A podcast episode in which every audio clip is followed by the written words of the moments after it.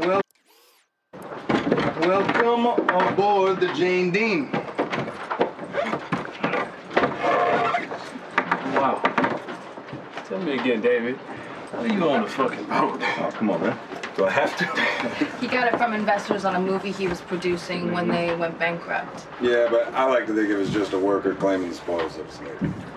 Yeah. I'm just having a hard time wrapping my mind around your previous life, man. You don't know the half of it. Yeah, you and me both. Here we go. Permission to come aboard? Western Mission Grand. David, here you go. David, this is Riordan. She's a member of a group called Greenstorm. Come on, man. No introduction, V. Jordan, how are you? You said you thought we might need some help. Yep, some help and some guidance. Let's hear it.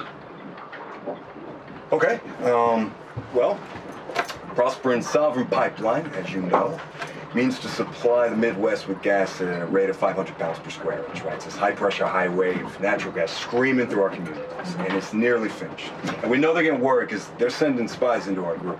We know this. But they're winning. So I've been trying to think of a solution. Uh, Liz. Yep. Yeah. Okay. Um, if you look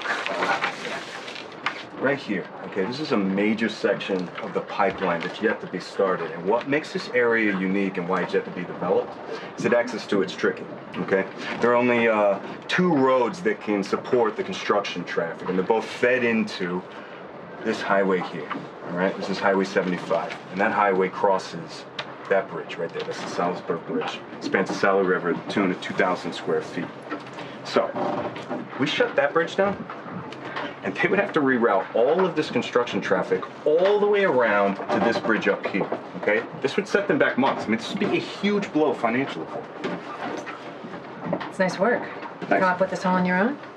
Uh, well, me, Ava, and of course, Eric here pointed out that we are a little short on manpower. so- Said it would only work if we had an organization behind it. I've done stuff like this, but it's never fun. We tried to shut down construction in Sandisfield. We suspended ourselves over the highway for two days. The state cops actually lit a fire under me. I remember. They like to burn witches in Massachusetts.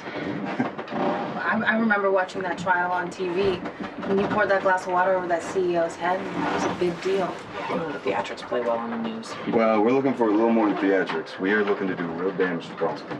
Sure, but how long do you think you can hold the bridge? Well, Half the cops now are ex-forces. They treat this stuff like it's Fallujah. You ever done anything like this before? How serious are you? Okay, Reed. I said I vouched for the guy, and I meant it. Yeah, and I do too. Sure you do, sweetie. I could tell by that look in your eye. Okay, Reed. It's just. I'm gonna go get some fresh air. Sure you're not putting on a show to impress the pretty young activist? give me three. David, Yeah, just give me a second. He's a good guy. Hey, how long have you known him? Long enough. I know what she sees in him, but you?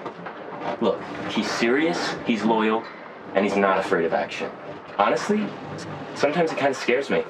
He nearly killed Peter. I hate Peter. Okay, well, there you go.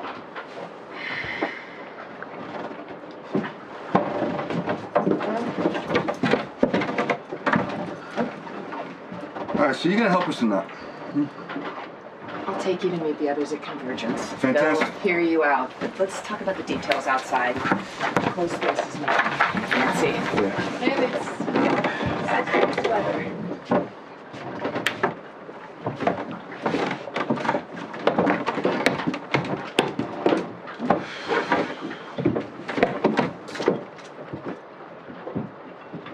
Listen to the Game est un podcast produit par Podcut.